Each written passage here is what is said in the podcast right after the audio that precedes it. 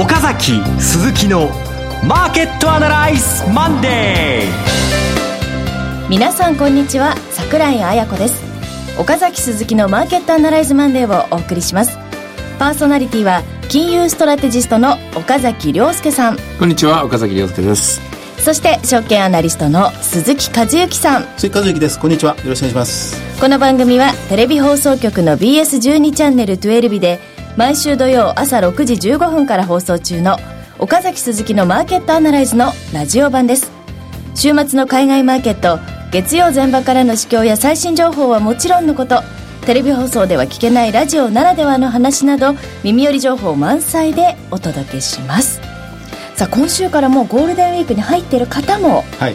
いるということなんですが。入ってます。もう日本中はメーカーはすごく休みが長いんですよね。お休みね11連休っていう方もいるみたいですね、普通でしたら、まあ、金融機関はカレンダー通りですからな日並びが悪いなんて言われるんですがでもいい陽気になりましたね。ね岡崎さんは先週末は四国に行かれてたんですね、ええ、高松ですね。あのーえー、国際会議場っていうですね四国で一番背の高いビルに行ってきたんですよでえー、っとね大きな、まあまあ、コあのコンベンションセンターになっててますね。で横にも大きなホテルがあってで JR の高松駅があってあとフェリーがあってってそれでふっと気が付いたんですけどもあそこカジノ作れますね。ああいよいよ全国的にカジノ、ね、期待高まってるんですけどね。もちろん私は香川県民じゃないんで、決めるのは香川県であって で高松市の方々が、まあ、そこに目くじら立っちゃったらアウトなんだけどあこれカジノ作れるなと思いましたうん、しかもうどん食べ放題。それも面白いかもしれないですよね。世界に発信する讃岐うどんのもう魅力ですね、うんうん、はい。ということで、まあ、決算の発表も盛んになってきますのでこの辺もじゃあ中で聞いていきたいと思います。そ、ね,、それでは番組進めてまいります。この番組は株三六五の豊か商事の提供でお送りします。今週のストラテジー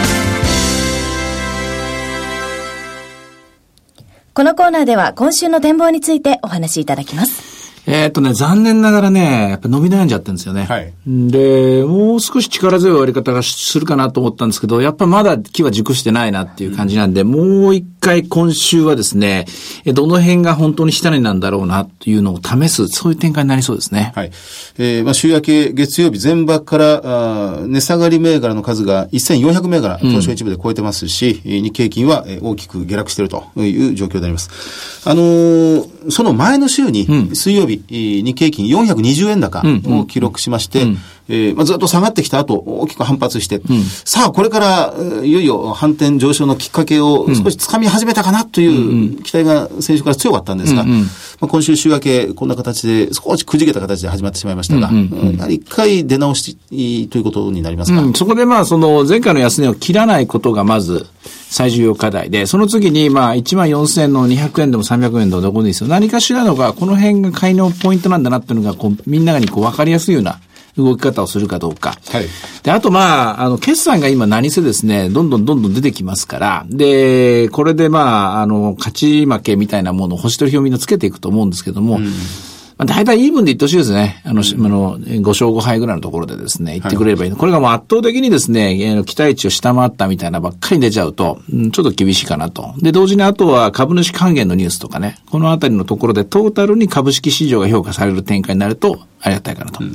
うん、今お話ありました、決算に関しては、まあ、このゴールデンウィーク中は毎年、うん、例年そうなんですが、ゴールデンウィークの前後で、えー、集中的に出てくるという、まあ、そういう時間割になってしまっておるんですが、えー、この先週末に出てきたものは、主力と言われている大所、うん、特にトヨタ系の自動車部品株、自動車株が決算を出してきましたが、これがやはりマーケットのこの期待、希望という見通しに対して、ことごとく未立つというか、うんうんうん、2015年3月期は少し低め低めに出てきて、えー、株価が下がってしまうという傾向が強く出てますね。うん、ただ、プライスアクション、あの、株価の値動きで言うとね、1月からあ4月まではですね、ずっとじわじわじわじわ上げて、ドンと落ちて、はい、じわじわじわじわ戻して、ドンと落ちてっていうのを何回も何回も繰り返して、落ちる時のスピードが速かったんですよ。はい、ところが、えー、直近のですね、3週間で言うと、えー、じわじわじわじわ下げて、ドンと戻ったでしょ。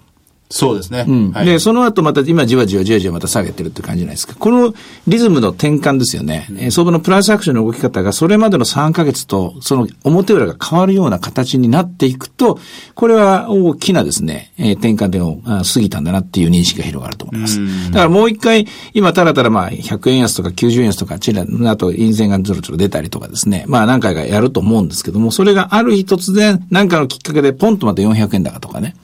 あるいは500円だか600円だかっていうのがトントンと出ちゃうとかですね、その上げる時のスピードがこう高まってくると、えそれまでとは構図が変わる。それまではやっぱりロングポジションがあまりにも多すぎて、で、自分がまあ太りすぎちゃってですね、えーあの腰砕けになっちゃってるのが1月、2月、3月の展開だったのが、今度はショートポジションが多すぎちゃって、それでえ突っ込みすぎちゃったものの反動でですね、どんどん戻る。ということになる可能性もあります。この辺は、えー今週、来週にかけて見極めなきゃいけないところですね。あの、今の全くパターンが変わるかもしれないということなんですが、あの、最近思うのはこの日本株の世界のマーケットの中における、このパフォーマンスの悪さ、ん。世界で、まあ、昨年一番上がった日本株が、今や世界で最も上がらない、むしろ下がってしまっているマーケットに変貌しつつあるという、その一番大きな理由というのはどこのあたりにあるんでしょうね。根本的に言うとね、政治家が株価を上げれるわけないんですよ。うん。根本的なことを本当に根っこで言うと、アベノミクスをあれだけ来賛している岡崎良介さん、えーそれだけ、えー期待してたのにもう手のひらひっくり返すんですかと思われるかもしれないけど、これは表と裏の関係で、例えばアメリカ、オバマ大統領が今のアメリカの株式市場を上げた人じゃないですよ。そうですね。ね、かつての、例えば、えー、ブッシュ大統領もそうじゃったし、えー、まあその前のクリントンも、クリントン時代はスーパーハイウェイとかありましたからね、こうあの、えー、あの、インターネットハイウェイがありましたけどもね。で、まあいろいろあるんだけれども、株価を本当に上げる力、株価にとってプラスになるか、生かすも殺すも実は中央銀行なんですよ。うん。本当に今アメリカの株式市場を引っ張ってるのはイエレンさん。でその前のバーナンキさん。でその前はグリーンスパンさん。この人たちがアメリカの株式市場を、まあ、守ってきたわけです。今日本の株式市場をあ守ってくれる人は黒田日銀総裁なんですよね。で黒田日銀総裁なんですけども、そのあたりのところが、やはり今ちょっとギクシャクしていると。本当に守ってくれるのか、押し上げてくれるのかっていう、その期待が薄れている状態です、今ね。ここが今、やはり日本の株式市場がもう一つ乗り切れないところ。これあの、先進国なんですけども、日本は未だにその辺のところがよく分かってない。あるいは逆に言うと政治家が前に出過ぎちゃってる。まああるいはもっと言うとデフレの期間が長かったんで、もっと抜本的な中央銀行の力だけでは解決できないところまで追い込まれてしまった。あるいは中央銀行があまりにも貧弱だった。あるいは中央銀行のミッションがあ明記されてなかった。いろいろ理由はありますけども、現状として、えー今のグローバルなマーケットを客観的に見れば、第一番大事なのは中央銀行総裁。この事実だけは皆様認識されてると思うんですね。あの、黒田総裁の前の白川前日銀総裁の時に盛んにこのマーケットの対話が今一つ増えてだとか、うまくいってないってことを言われておりましたが、で、黒田総裁になって、まあそこを強化しよう。まあそこに働きかけていこうという姿勢をこの一年ずっと出してきたようにも見えるんですが、ご本人もそうされてたと思うんですけど、それでもまだダメだということになりますか？ああの、今回のポイントはもう、えー、もうフォーカスされてるのは需給ギャップですよね。政府と見解があまりに違うと。あ日本経済の、いわゆる GDP の需給が。そもそもの診断が違うわけですよ。えー内閣府と日銀のあの診断が違うと。足並みは乱れてると。いうふうにまあ見られてるわけですよ。乱れてない、一緒ですよっていう一体感、共有してる中で政策が進んでないと今世界の投資家に思われてるわけですよね。これを払拭できるかどうかだと思いますけどね。あの、まあ、そうすると、まあ、今週のタイムテーブルにももう入ってしまうんですが、えー、4月、明日日本は休みなんですけど、4月の30日に日銀の金融政策決定会合が開催されますが、これまでですと、年明け以降、うん決定会合の開催前に、えーまあ、追加緩和の期待が盛り上がって株価上げて、で決定会合でこう、その期待が剥がれてしまって急落するという動きがありました。今回全然こう期待すら盛り上がってないような状況でありますが。ですね。はい。うんこれはまあ日本銀行の方がもう大丈夫ですと。経済はもう落ち着きました。需給は一致しましたと。で、穴は開いてませんよっていうようなレポート出しちゃってますから、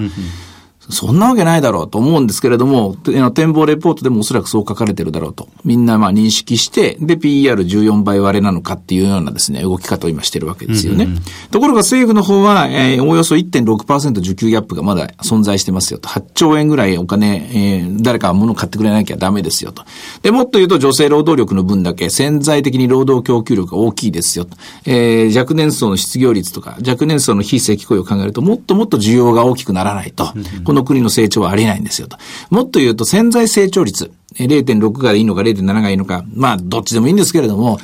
そんなもんでいいんですかと。たかだか0.6とか0.7とか、1とか2とかっていう数字目指せないんですか？本当ですね。ええ0.6、0.7で競い合っても、意味、意味ないですよそうですねで、アベノミクスはそもそももっと高いものを目指そうと言って始めたんじゃないんですかと。で、それの時の、えー一番、あの、エンジンになったのは黒田さんあなたじゃないんですかと。であなたはこれで時給が、ま、あの、マッチしてますから、もうやんなくていいんですよっていう、昔ながらの日本銀行の、ええまあ、官僚的なと言いますかね、まあ、学者的なというのかな、そういう人たちの意見と、えー同じことを言ってていいんですかっていうのが今のポイントですよね。あの、さて、えー、最近ゴールデンウィークなんです。ゴールデンウィークなんですが、もうマーケットに参加するう皆さんは、まあ私も含めて、このゴールデンウィークという言葉を聞くとドキドキしてしまうんですね。でゴールデンウィークから相場の潮目が変わって、これまで過去何年間もガーッとこう大きく下がったりなんかすることが多くなってしまったように思うんですが、今年もそういうことが起こりうるんでしょうか？ Sell in May っていう言葉はね、みんなよく知ってますよね。はい。で実際、ここ、まあ、決算が、えーっと、30日ぐらいが一番多いんですかね。そっから来るんですよね、どんどんどんどん。大きな山が、だいたい3回ぐらいにわたってきますが、まあ最初の山が今週、そうですね、半ばに1回来ますね。うん。まあ、それと、まあ、この連休を挟んで、えー公的資金が昔はよく動いたんですよ。で、このゴールデンウィークを挟んで公的資金の新規配分が行われて、そこで買いが全部出尽くして、そこから先は売りになってしまうというのが今までのパターンだったんですよ。まあ、そのリズムが変わるかどうかですねな。るほど。えーまあ、巷でよく言われます、アメリカのヘッジファンド、5月、11月ぐらいが決算なので、まあ、それに向けて売り圧力が強まるという、ここれは真実なんでしょうか？あ、それはあると思いますよ。えーリグわれた時はそうでしょうしね。で、えーの、まあ、それよりも、もっと言うと、もっと GPIF の、あの、アセットアロケーションの変更とか、前倒しにできないのかなと思うんですけどね。あだって、相場待ってくれないんですからね。安い時に買っといた方がいいに決まってますからね。えーそうしますと、改めて、では、今週、まあ、飛び石連休に入ってしまいますが、今週、来週前半ぐらいまでは、どういうスタンスにマーケットを見ていったらいいですか？えっとね、先週お話しした、先週1万4600円ぐらいのところでも、一旦これ売りになりますね、みたいなこと話したんですけども、今週はやっぱり戻ったところ打たれやすい展開だと思いますね。で、突っ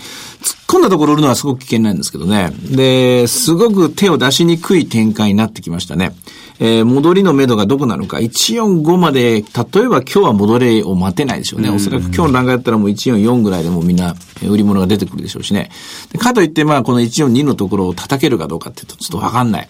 で、結論的には今日の、えー20、今日は29でしたっけ？えー、28か。で、29明日お休みでしょ？1日休みましょうかね。30日から31、2、3と行くのかな ?31、2と行くんですかね。で、はい金曜日雇用統計でしょ？そうですね。でここは逆張りできると思うんですよね。あの、雇用統計の前には一回みんなニュートラルにしたいでしょうから。仮にまあ、今日28日突っ込んで29、海外でも突っ込みがあって、そして30で叩いてきたらそこは戻ると思いますね。うん。だからそういう意味では、今日月曜に関して言うと少し待って、動きを見てから動いた方がいいかなっていう気がしますね。はい。それでは、前場の指標で見ておくべきものありますか？えーまあ、セクター別見ると、トピック33業種全部マイナスという、まあ、少し厳しい週明けになってしまいましたね。で、あとは、ボラティリティが少しやっぱり上がってるんですよ。これはやはり何かあるぞみたいな、これどっちに動くのかなっていう感じですね。で、相変わらずマザーズ指数が売られてて、で、相対的に見ると、ジャスダックは横横ばいですね。リートも横ばいぐらい。で、あ、ドル円もそうそう、102円っていうのがサポートされるかどうか大きいですね。大概今、為替の見通しのところ、2014年度は100円のドル円と135円のユーロっていうふうに見てますね。はい。では、株365いかがでしょうか？現在274円買い、282円やりということで、朝方から非常にお、まあ、小動き、えーあまりまあ、波風の立たない展開が続いていますね。はい。ということで、いろいろ展望していただきました。今週末には、土曜朝6時15分から BS12 チャンネル12日で放送の岡崎鈴木のマーケットアナライズもぜひご覧ください。また、Facebook でも随時分析レポートをします。以上、今週のストラテジーでした。岡崎鈴木のマーケットアナライズマンデーそれではここで、株三六五の豊商事からセミナー情報です。岡崎さんがご登壇されるセミナー情報2つあります。はいまず1つ目、豊か商事資産運用セミナー in 横浜。日程は5月17日土曜日、12時30分会場、13時開演です。会場は横浜プラザホテル不要の間。お申し込み連絡先は豊か商事横浜支店。フリーコール0120-997-624。0120-997-624です。受付時間は同日祝日を除く9時から20時ということで、こちら、セミナータイトルそろそろ決まりますか、そろそろ決めますけども、えっと、なんたらかんたらと株式市場にしようと思ってるんですけれども、シリーズな感じで。うんなんたらかんたらっていうのがですね、少なくともね異次元の金融政策っていうここまでの、あの、爆発的なエネルギーではなくって、株式市場っていうのは、あの、いろんなテーマで動きますからね。で、今の株式市場を引っ張ってるのは一体何なのか、人々はどこに注目してるのかっていう、そこをですね、タイトルにつけたいなと思います。ね、これゴールデンウィーク明けなので、かなり重要なポイントになりそうですね。ね、 Sell in May 起きるんですかってみんなに聞かれてるんですけどね。起きるんですっていうのも違うしな、いや、起きる時もあるし、起きない時もあるしなって感じでね。ね、それがどうなったかの後なので、ぜひね、皆さんこのセミナー楽しみにしていてください。えそれからもう一つが、豊商事資産運用セミナー in 東京。日程は5月24日土曜日、12時30分開場、13時開演です。会場は日本橋柿柄町、豊か商事本社ビル9階。お申し込み連絡先は、豊か商事本店フリーコール0120-770-100。0120-770-100です。受付時間は同日祝日を除く9時から20時ということで、まあ、こちらも1週間後ですのでね。えーっと、そうですね。これ、これで、まあ、5なるのかと月の発表される雇用統計の出た後ですからね。はいで、その後、日本の決算が大体出て、14年、15年3月の数字が、まあ、上がってきますよね。材料で、材料が一応出たところでさあどうするというところで、まあ結論出さなきゃいけないところですよね。はい、ということで、えー同じくポイントとなりますので、東京の皆さんもぜひご応募ください。えーまたですね、お申し込み多数の場合は、えーどちらも先着順とさせていただきますので、どうぞお早めにご応募ください。はい以上、株365の豊か商事からセミナー情報でした。えーそしてもう一つ続いては、えー土曜日6時15分から毎週 BS12 チャンネル12で放送中の岡崎鈴木のマーケットアナライズからの情報です。こちらはマーケットアナライズプレミアムビデオオンデマンドということで、えただいま2本配信中でございます。一つが株式先物最低取引とオプション戦略、それからもう一つが雇用統計と投資戦略ということで、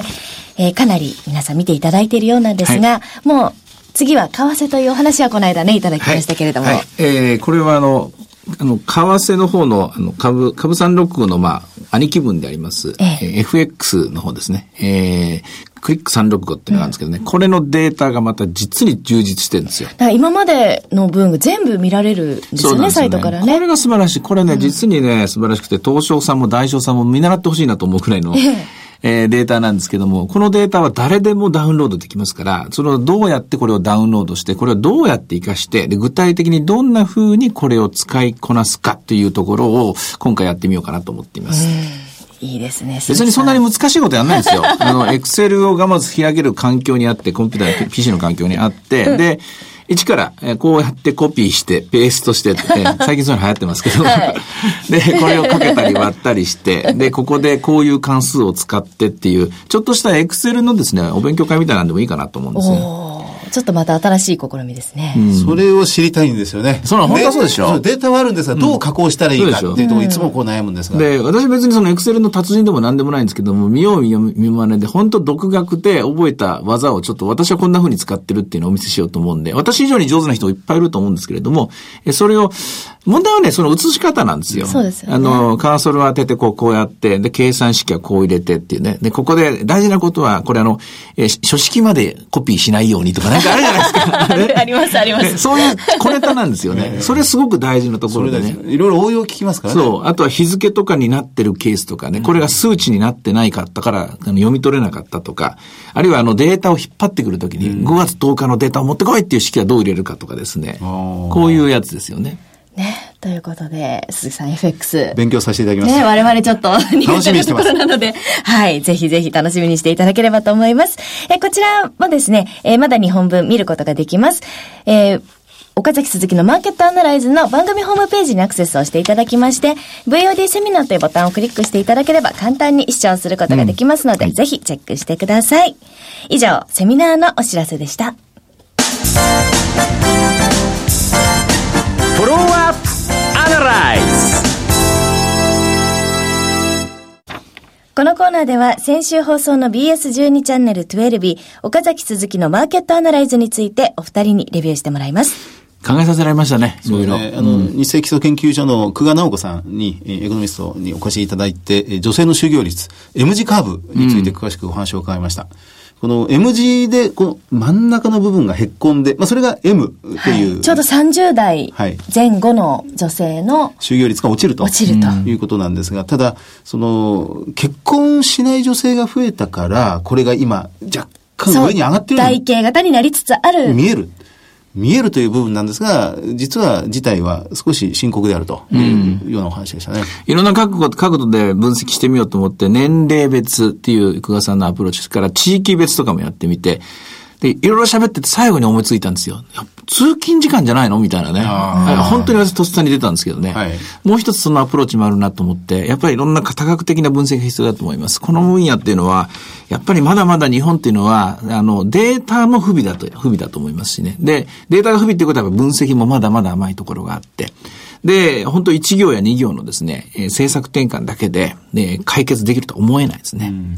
あの、まあ、たまたま日曜日から日本経済新聞の一面で、この人手不足経済っていう、まあ、連載記事が上中下で始まったんですが、人手が足りないことが成長の今や天井になってしまう。デフレ経済に慣れすぎて、まあちょっと景気が良くなると、今度は人手が足りなくて、それで倒産してしまう企業も続出しているというようなお話でした。違和感がありますよね。あの、若年労働、労働者って、労働力っていうのは余ってるっていう、その数字があって、そして女性労働力も潜在的にまだまだあるっていうにもかかわらず人手不足だと。でそれはどういうことなんだっていうところですよね。はい。でもさっきの通勤時間で考えると、やっぱ東京一極集中型じゃなくて、もっと地域活性化とかして、地元で仕事がないとダメってこと。いや、単純に考えて、共働きで子供がいた時に、1時間以上通えないでしょ。通えない。お迎えにも行かなきゃいけないし。本当単純なところなんですよね。そこを考えなきゃいけないんですよね。でも仕事が東京だったら、じゃあ都心に引っ越すかってことになるわけですよね。でそうするとやっぱりそもそものライフプランっていうのが全然今変わってきちゃうんですよね、そうなると。昔のライフプランっていうのは、まあ、専業主婦になって子供を育てて、一戸建てのマイホーム郊外に建てっていう、そうじゃない世の中なのに、なんかそことのなんかこうコンセプションギャップみたいなのがみんな生まれて、その中でみんな生きている。そんな感じですよね。そうですね。一方で企業はどんどん東京に集中して、で、で、一方で、えーもうみんなはこう、緑を求めて、えーもう農業に回帰する若い人たちも増えてきて、まあ本当にそれがうまくいかないミスマッチをどんどん生んでるとで、東京の地価は上がっていっちゃうわけですよ。ずっと割高な部分はとどまってしまって。なかなかこの、非正規雇用から始まって、女性まで目を転じても、なかなか結論というのは、つかめない問題ではあるんですけどね。あるんですけれども、本当に一回こう消えてしまいましたけども、首都移転とかですね、やっぱりプロジェクトの分散であるとか、えーそういう中枢機能ですよね、それをもっと広げていくとか、これ、トータルにですね、議論しなきゃ多分、えーグランドデザイン書かなきゃ解決できないような気もするんですよね。で、そんな風にあんまり大きいを書きすぎると、えー着眼対極、着色長極ってちっちゃいことから始めなきゃうん何も始まらないんですけどね。まあ我々、えー我々なりの分析をこれからも続けていきたいですね。はい、ということで今週は30日水曜日の黒田総裁の会見にぜひチェックしていただければはいというふうに思います。はい岡崎鈴木のマーケットアナライズマンでそろそろお別れの時間です。ここまでのお話は？岡崎亮介と、鈴木和之と、そして桜井彩子でお送りしました。それでは今日はこの辺で失礼いたします。さよなら。この番組は株三六五の豊商事の提供でお送りしました。